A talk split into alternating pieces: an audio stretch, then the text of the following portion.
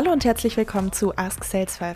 Ich bin Melanie und wir starten heute in die nächste Runde unseres neuen Formats, in dem ihr die Fragen stellt und wir sie beantworten. Dafür sammeln wir eure Fragen zu sämtlichen Salesforce-Themen und holen uns jede Folge einen Experten ans Mikro. Wir beantworten hier wirklich alles, was euch interessiert und was ihr vielleicht schon immer wissen wolltet.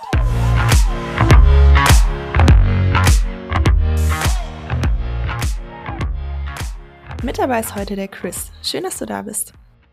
Hi Melanie, danke, dass du mich eingeladen hast. Wir haben euch fünf Fragen mitgebracht und das ist so eine Mischung aus sehr spezifischen, in denen wir wirklich tief in die Materie gehen und eher allgemeineren Fragen. Aber ich würde sagen, wir verlieren keine Zeit und starten direkt. Die erste Frage hat uns User-Centrics zukommen lassen. Danke an euch. Kann ich einen Genehmigungsprozess aufbauen, bevor ich ein Angebot an einen Kunden schicke? Grundsätzlich ja. Ähm, man kann eigentlich alle Datensätze in Salesforce äh, zur Genehmigung freigeben. Wir wollen uns aber heute mal aufs Angebot konzentrieren. Man hat hier verschiedene Möglichkeiten. Man kann entweder aus Benutzersicht ein Angebot manuell einreichen, sprich, ich befinde mich auf dem Angebot, ähm, möchte es jetzt an einen Kunden rausschicken, aber brauche vorher noch die Genehmigung von meinem Manager und ähm, kann es dann entsprechend einreichen und dann wird es an entweder eine Gruppe oder an bestimmte Benutzer zur Genehmigung geschickt. Diese müssen sie dann, müssen das Angebot dann genehmigen. Ähm, bis dahin, bis sie das tun, ähm, kann man diesen Datensatz, dieses Angebot sperren lassen, sodass in der Zwischenzeit keine weiteren Veränderungen äh, hier passieren können. Man kann diesen Prozess auch teilweise automatisieren, indem, wenn bestimmte Kriterien erfüllt sind, beispielsweise ein Rabatt ist, eine Rabattgrenze ist nicht erreicht, ähm, dann wird das Angebot automatisch genehmigt. Zusätzlich kann man noch Genehmigungslevels einstellen, zum Beispiel, dass wir sagen, wenn es äh, bis zu 20% Rabatt sind, dann kann der Manager es genehmigen, bis zu 50% der Director und alles darüber hinaus der Geschäftsführer. Frage Nummer zwei kommt von Stefan von Beisbad.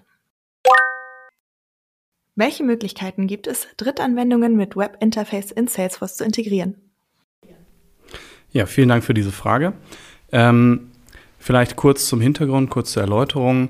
Was ist ein Webinterface? Im Grunde genommen ist jede Software, jedes äh, Tool, dem, das ich im Browser aufrufen kann, mich einloggen kann, ähm, eine Software mit einem Webinterface. Hat den Vorteil, dass ich entsprechend nicht mehr auf installierte Software ähm, zugreifen muss, sondern wirklich von überall mit meinem Usernamen, mit meinem Passwort ähm, mich in meine Arbeitsanwendung einloggen kann. Bestes Beispiel dafür ist Salesforce selbst. Ähm, Salesforce kann man wie gewohnt aus dem Browser äh, heraus aufrufen ähm, und Salesforce hat überhaupt gar keine Hardware-Komponente, die ich installieren muss. Warum will man nun innerhalb von Salesforce eine andere Software aufrufen? Ähm, das hat zum einen den Vorteil, dass man ohne das System zu wechseln ähm, innerhalb von Salesforce direkt auf eine Drittanwendung zugreifen kann, wie zum Beispiel ein Service-Tool oder ein Rechnungssystem und was auch ähm, sehr praktisch ist, ist, dass man nicht das System direkt integrieren muss. Ähm, sprich, man muss keine System-zu-System-Verbindung herstellen und sich mit Data Mappings auseinandersetzen, sondern man muss einfach nur eine URL innerhalb von Salesforce aufrufen. Wie kann man nun in Salesforce davon Gebrauch machen, andere Software mit einem Webinterface hier darzustellen. Es gibt prinzipiell zwei Möglichkeiten. Zum einen äh, mit Visual Force, äh, das ist die ursprüngliche Technologie für Darstellung innerhalb von Salesforce und neuerdings auch mit der Lightning Web Component, ähm, was einfach auf einem neuen, nämlich dem Lightning Framework basiert und äh, einige mehr Optionen zulässt. Prinzipiell muss man nur eine URL aufrufen und je nachdem, wo ich mich gerade in Salesforce befinde, ähm, diese URL mit bestimmten Parametern befüttern. Zum Beispiel eine Kundennummer, wenn ich mich gerade auf dem Salesforce-Account befinde, oder eine Case-Nummer, wenn ich mich auf dem Service-Case befinde, oder eine Produkt-ID-Materialnummer, wenn ich mich auf dem Salesforce-Produkt befinde.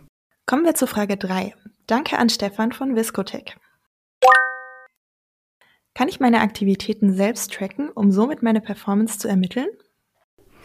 Ja, also diese Frage ist sehr allgemein gestellt. Ähm, versuchen trotzdem ein bisschen drauf einzugehen. Man kann seine eigenen Aufgaben in Salesforce äh, erstellen. Man kann seine To-Do-Listen hier äh, mit erstellen. Man kann Termine eintragen an seinen Kunden oder Kontakten oder Sales Opportunities.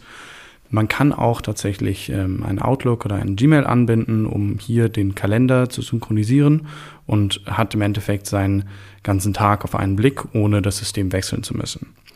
Nachdem man all diese Sachen eingetragen hat in Salesforce, kann man auch als Endnutzer ohne große IT-Vorkenntnisse, ohne ähm, wochenlange Schulungen über Salesforce Reporting, kann man auch seine eigenen Dashboards erstellen und sich diese entweder im System äh, selbst anschauen und äh, mit den Daten spielen oder man kann sie sich sogar per E-Mail zuschicken lassen. Aber im Grunde genommen ist alles, was ich in Salesforce eintrage, auch für mich auswertbar. Frage 4 kommt wieder von Beisbart. Wie kann ich via API Chatter-Nachrichten erzeugen? Ja, auch das ist ein sehr spannender Use Case. Ähm, vielleicht auch hier kurz zur Erläuterung. Chatter ist das interne Salesforce-Nachrichtensystem. Es kann entweder zur Gruppenkommunikation, ähnlich wie vielleicht ein Teams-Channel, ähm, verwendet werden oder man kann datensatzbezogen kommunizieren, sprich direkt auf einem Account, auf einem Case, auf einem Kontakt in Salesforce. Es gibt allerlei Features, man kann Beiträge leiten, liken, man kann Umfragen starten, man kann Dateien teilen ähm, und es gibt prinzipiell drei Möglichkeiten, Chatter-Nachrichten zu erstellen. Die erste wäre, der Benutzer ist im System, im User Interface und erstellt die Nachricht direkt, schreibt seinen, schreibt seinen Post und schickt ihn ab. Ähm, alternativ kann man mit einem der vielen Salesforce-Automatisierungsmöglichkeiten, beispielsweise Flow, Process Builder oder Apex, auch Chatter-Nachrichten erstellen, indem man basierend auf ähm, gewissen Aktionen oder Timings innerhalb von Salesforce eine Nachricht schreibt und ähm, entsprechend einen Benutzer hiermit benachrichtigt.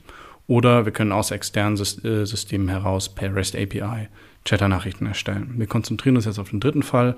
Ähm, prinzipiell kann man Chatter-Nachrichten wie alle anderen Salesforce-Objekte mit der REST API erstellen.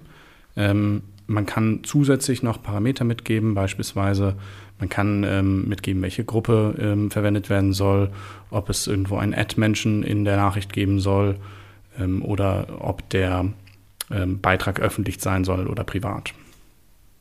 Und die letzte Frage für heute hat uns Steffen von Biscotech geschickt. Wer ist mein Ansprechpartner, wenn ich einen Bug finde, eine Frage oder eine Idee für ein neues Feature habe? Hier gibt es prinzipiell zwei Möglichkeiten.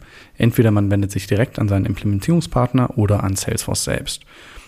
In unserer Erfahrung ähm, ist es meistens der Implementierungspartner, weil wir die Kommunikation mit Salesforce, ähm, wenn, sie not, äh, wenn sie notwendig wird, tatsächlich ähm, als Service dem Kunden anbieten, dass wir hier alles übernehmen. Man kann sich aber auch direkt an Salesforce wenden, allerdings nur, wenn es ein Bug in der Software ist und nicht ein Thema in der Implementierung. Darum kümmert sich Salesforce nicht.